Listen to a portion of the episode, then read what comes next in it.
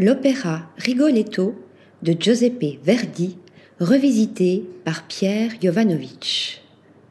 Projets résidentiels, hôteliers et commerciaux allant du coucou à Méribel à un penthouse à Tel Aviv, en passant par un château du XVIIe siècle en Provence. Il ne manquait qu'un trophée au tableau de Pierre Jovanovic, celui des arts de la scène. Passionné d'opéra, l'architecte d'intérieur français vient de signer sa toute première collaboration avec le théâtre lyrique. Une première fois qui prend forme à travers les somptueux décors de la scénographie de l'opéra Rigoletto de Giuseppe Verdi, présenté au théâtre de Bâle en Suisse et mis en scène par Vincent Huguet.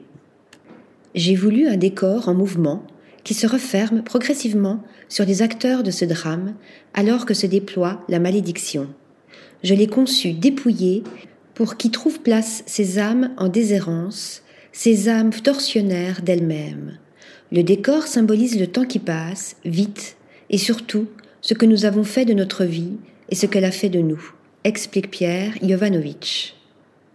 À la fois épuré et incisif, le dispositif se compose de murs superposés et incurvés qui se resserrent les uns contre les autres pour entourer dangereusement les personnages tout au long du déroulé de l'intrigue des changements scéniques renforcés par le choix des coloris, des décors courbes et structurés par un escalier sculptural que sont le rouge vif, le bleu et le blanc, qui viennent alors souligner l'accélération du drame auquel assiste le spectateur.